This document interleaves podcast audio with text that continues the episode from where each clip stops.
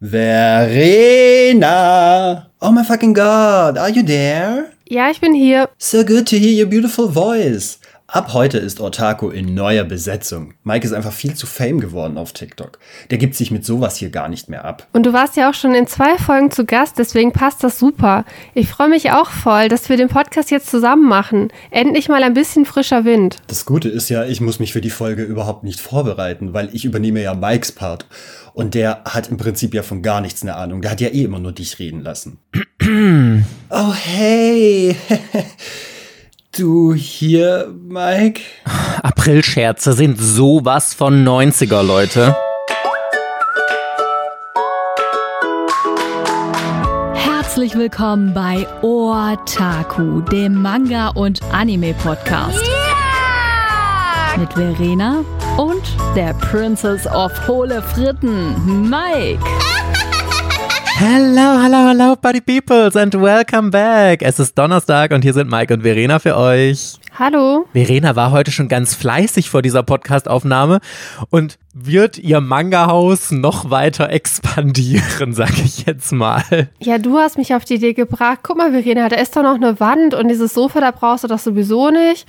Äh, ich würde einfach Regale hinmachen und das hat mich jetzt so im Gedächtnis, das ist mir so im Gedächtnis geblieben dass ich dann gedacht habe, ach machst du, und habe ich mir vor vier Wochen, glaube ich, bei Ikea Regale bestellt. Die wurden heute geliefert. Also ist momentan echt extrem, also wirklich drei bis vier Wochen Lieferzeit für so ein paar Billigregale. Jetzt bin ich den ganzen Tag damit beschäftigt, die aufzubauen. Also aufgebaut sind sie natürlich schon, das ging relativ schnell. Aber halt jetzt die Manga umzusortieren, damit alles, was in zweiter Reihe war, jetzt nicht mehr in zweiter Reihe ist. Und aber es macht so viel Spaß, das umzusortieren. Ich habe ich hab jetzt drei oder vier Wochen darüber nachgedacht, oh, dann könnte ich das so stellen und hier könnte ich so eine Ecke machen und da könnte ich so ein Regal machen.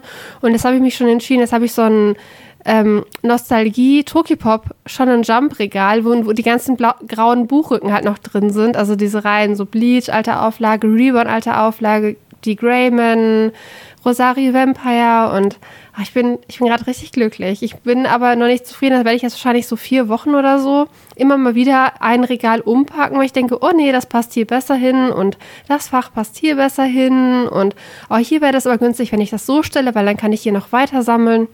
Ich bin richtig begeistert. Ja, das merkt man auch. Ich finde das auch, was ich in deinen Stories gesehen habe, das sieht so gut aus. Das war richtig, richtig eine tolle Idee und ich finde, das bereichert auch und ich kann das ja so nachvollziehen, als ich mir mein Manga-Zimmer eingerichtet habe.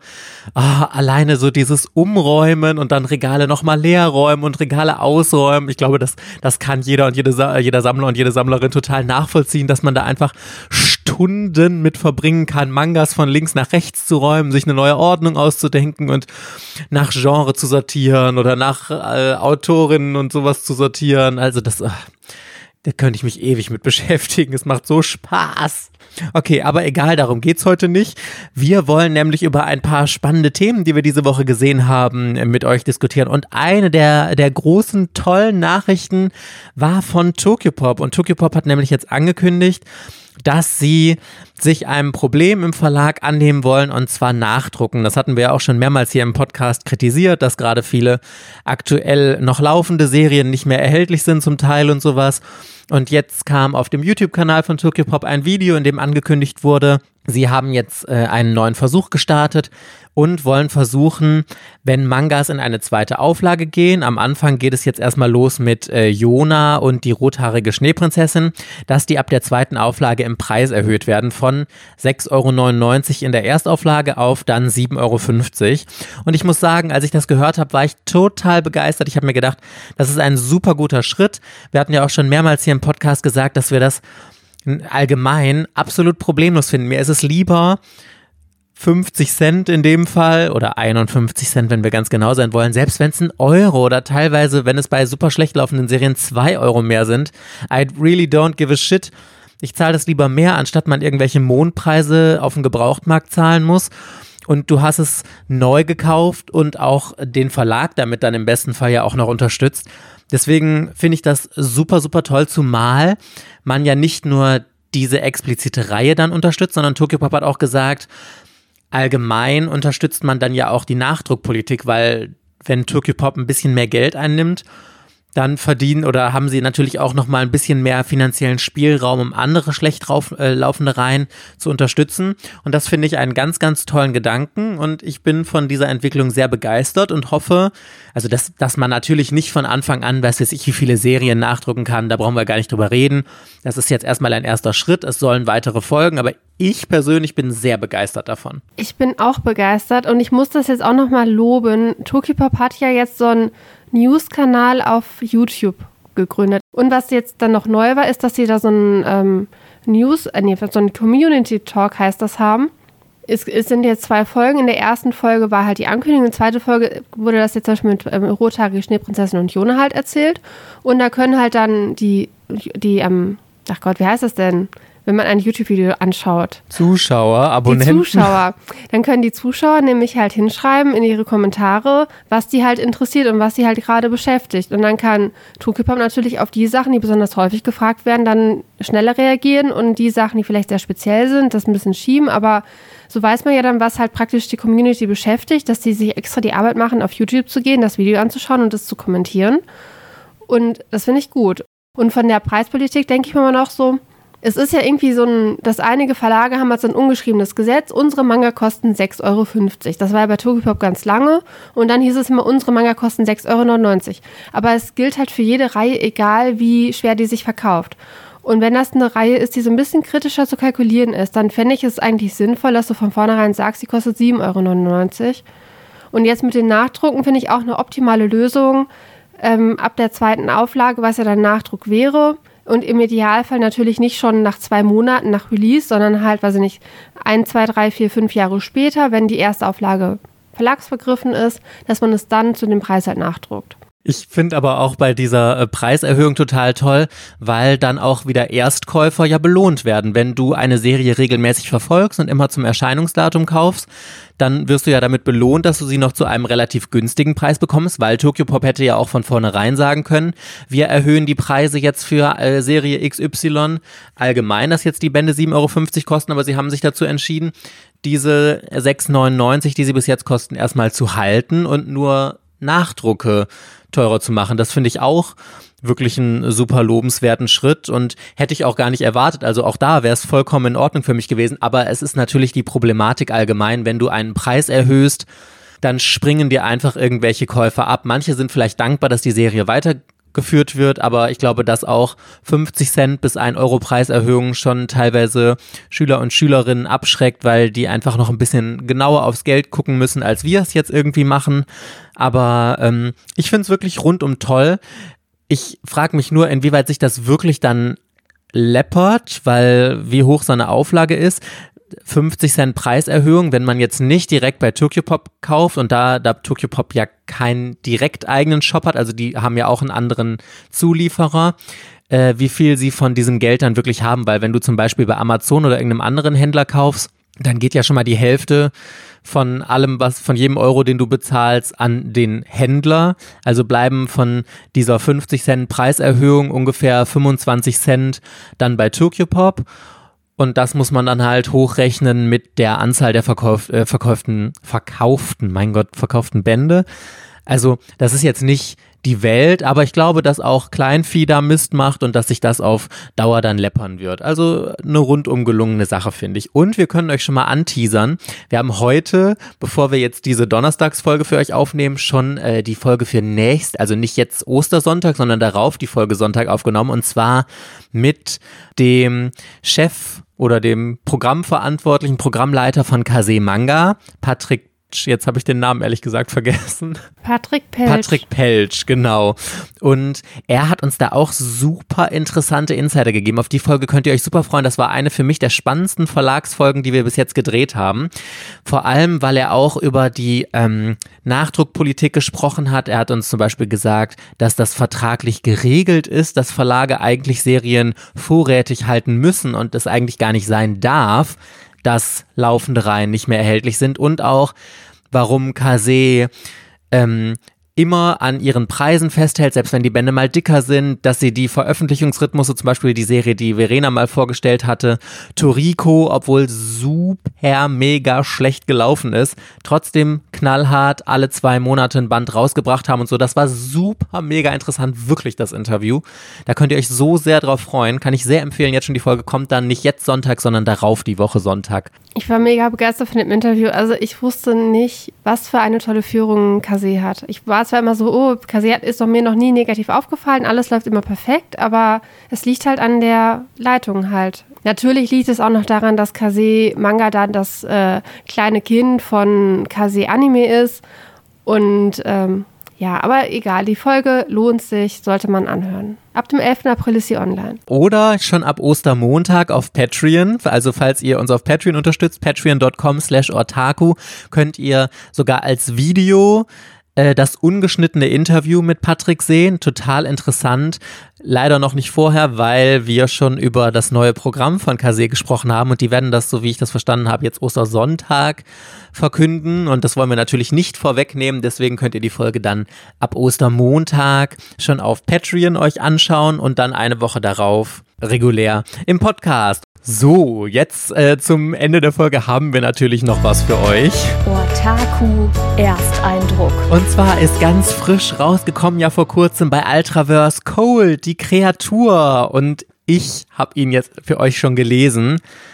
Und ich muss wirklich sagen, ich bin sehr begeistert von dieser Serie. Ich habe es mir ja im Vorfeld schon gedacht und es ist tatsächlich so gekommen, obwohl ich auch ein paar Kleinigkeiten zu kritisieren habe, aber erstmal der Reihe nach, ich erzähle euch jetzt erstmal ausführlich, worum es geht. Übrigens, Verena, mir ist aufgefallen, weil wir ja ähm, im Interview mit Bansabo, also falls ihr das noch nicht gehört habt und euch das allgemein interessiert, könnt ihr mal eine der letzten Podcast-Folgen von uns abchecken. Da haben wir ähm, die liebe Ban im Interview gehabt und da hatten wir als Intro den Anfang von Cold vertont und daher wusste ich jetzt noch ganz genau, wie der Wortlaut war wie Cold äh, in der Preview, die damals veröffentlicht wurde, angeteased wurde. Und es ist tatsächlich einige äh, Formulierungen sind geändert worden im Nachhinein. Ist mir total aufgefallen, als ich das jetzt den gedruckten Band gelesen habe, habe ich gedacht, aha, okay, interessant, das sind teilweise nur so Kleinigkeiten und ich fand es aber super interessant zu sehen, warum das geändert wurde und wie an so Kleinigkeiten im Nachhinein noch gefeilt wird.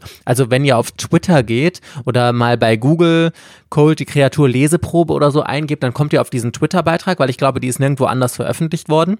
Und da könnt ihr euch mal die alten Seiten noch angucken. Auf Grundlage derer haben wir das nämlich vertont und dann mal mit den aktuellen vergleichen. Ich fand, es ist jetzt nur eine Kleinigkeit, aber ich fand es allgemein sehr, sehr interessant zu sehen.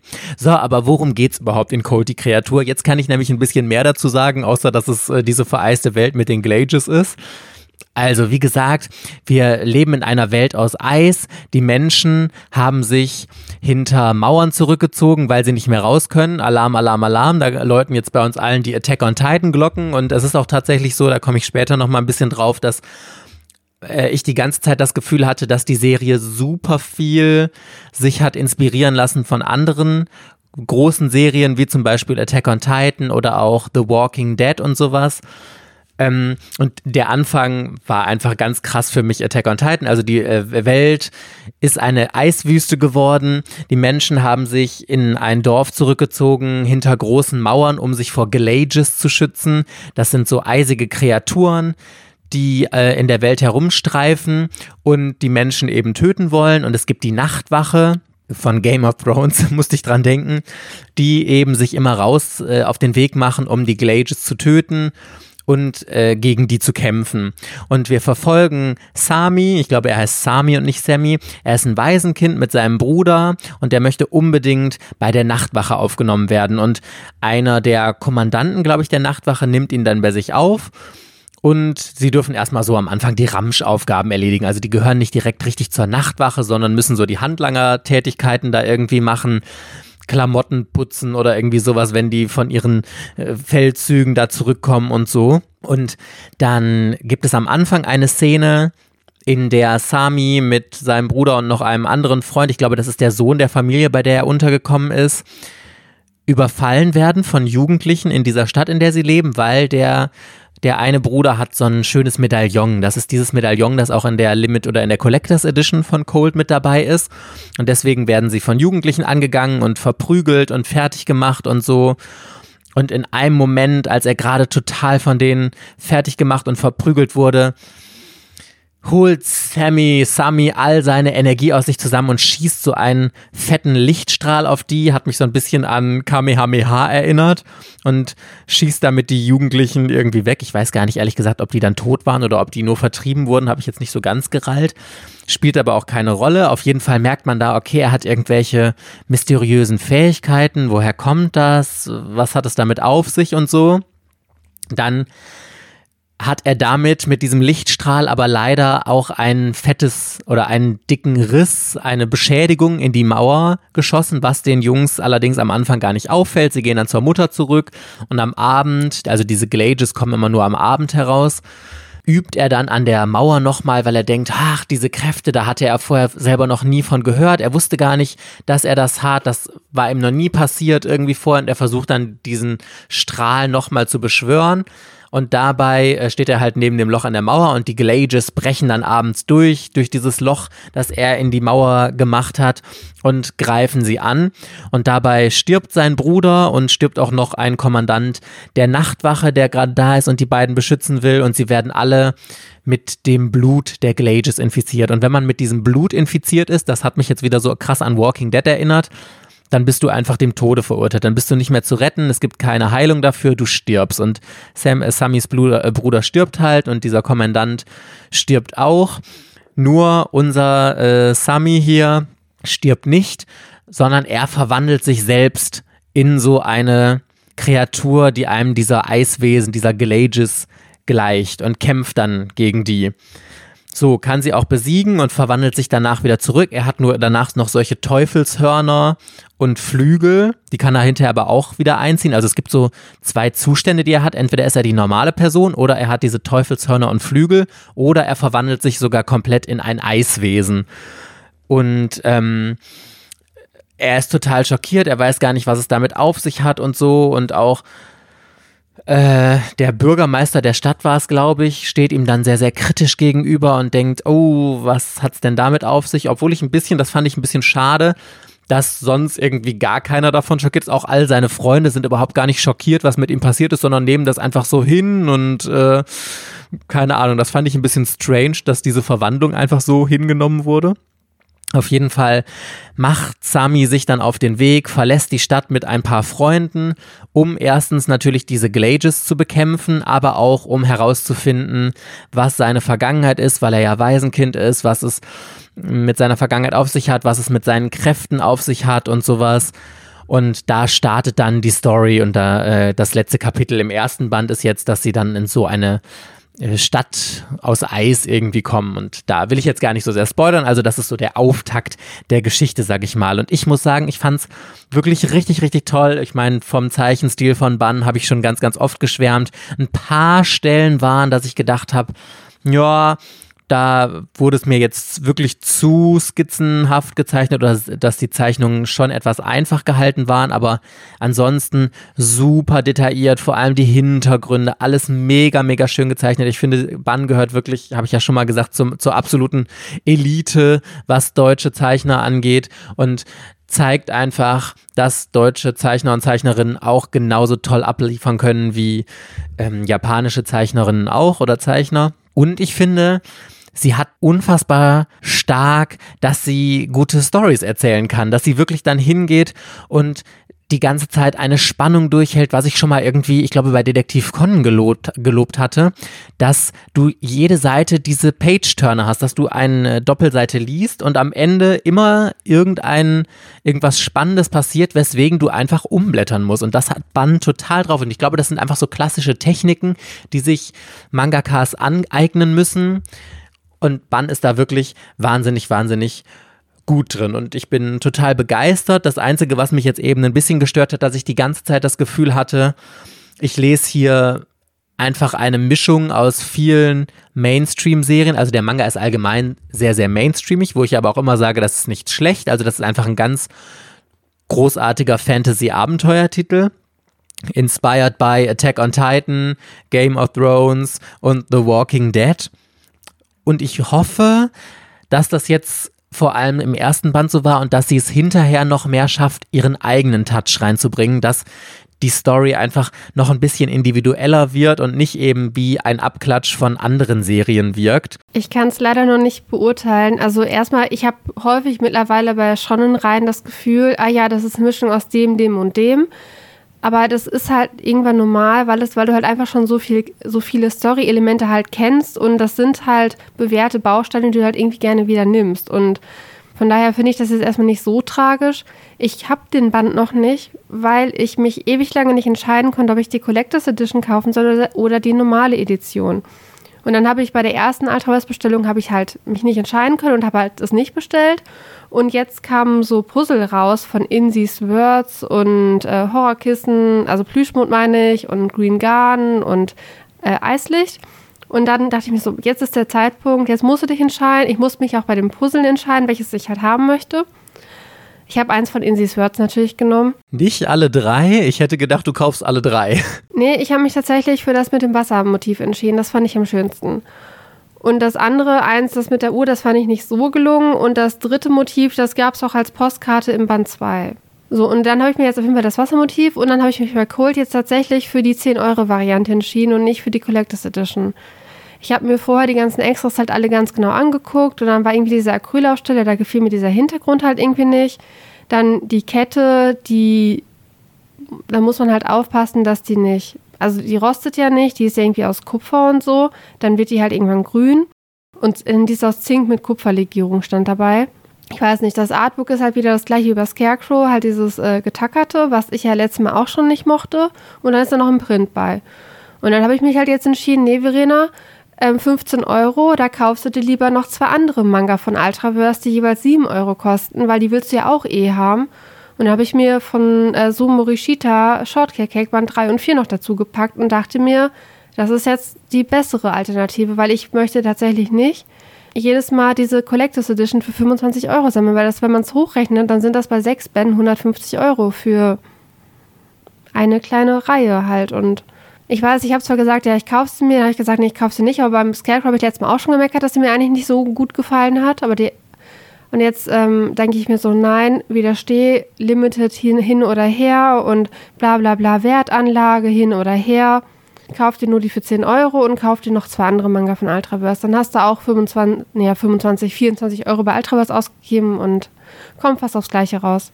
Ich glaube auch tatsächlich nicht in diesem Fall, dass diese Limited oder Collectors Edition eine Wertanlage äh, ist, weil das sieht man ja bei Scarecrow, kannst du bei Amazon noch ganz regulär bestellen. Die Nachfrage ist einfach nicht groß genug dafür, weil der Inhalt für meiner Meinung nach nicht Preis-Leistungs-Verhältnis entspricht und ich glaube nicht, dass da in Zukunft eine große Nachfrage nach entstehen wird, dass die Leute unbedingt haben wollen, geschweige denn, also diese 25 Euro sind ja schon überteuert meiner Meinung nach nach. Und ich glaube deswegen nicht, dass in Zukunft die so viel wert ist, dass Leute bereit sind, noch mehr dafür zu bezahlen. Also ich glaube nicht, dass das eine Wertanlage ist. Und ich, es ist vollkommen okay. Und wir haben ja auch schon mal gesagt, es ist toll, wenn man da deutsche Zeichnerinnen und Zeichner unterstützt und so. Und wer diese Acrylaufsteller toll findet und das Heftchen da, alles fein. Aber also ich persönlich sehe das auch so, die normale Ausgabe reicht total, zumal das ja auch schon Großformat ist und man da auch 10 Euro für zahlt und ich finde 10 Euro für einen Manga ist halt auch schon eine Ansage und das reicht total, finde ich. Okay, Party Peoples, that was it für diese Woche. Jetzt ist schon das Osterwochenende steht an und oh my fucking God, Verena, weißt du, was wir nächste Folge feiern, wir beide? Ich weiß es. Die hundertste Folge. Oh Weil diese Folge ist die 99. Krass, also oder? Die 100. Ey, wir haben 100, also die nächste Folge haben wir 100 Ortaku-Folgen aufgenommen. Das ist so unfassbar viel und äh, wer hätte gedacht, dass nach knapp, glaube ich, anderthalb Jahren wir an diesem Punkt sind und wir haben uns auch ein richtig, richtig tolles Thema für, äh, für euch ausgedacht, weil besonders unsere Top-Folgen und Empfehlungsfolgen immer am, mit am allerbesten ankommen. Deswegen wird es dieses Mal einen richtig fetten überlangen Rundumschlag für euch geben und wir werden unsere Lieblingsmangas zu jedem einzelnen Verlag vorstellen, jeder einen und da könnt ihr euch dann Ostersonntag schon drauf freuen und dann hoffen wir, dass wir euch in der Ostersonntagsfolge dann wiederhören. Bis dann, ihr Lieben. Tschö. Ciao.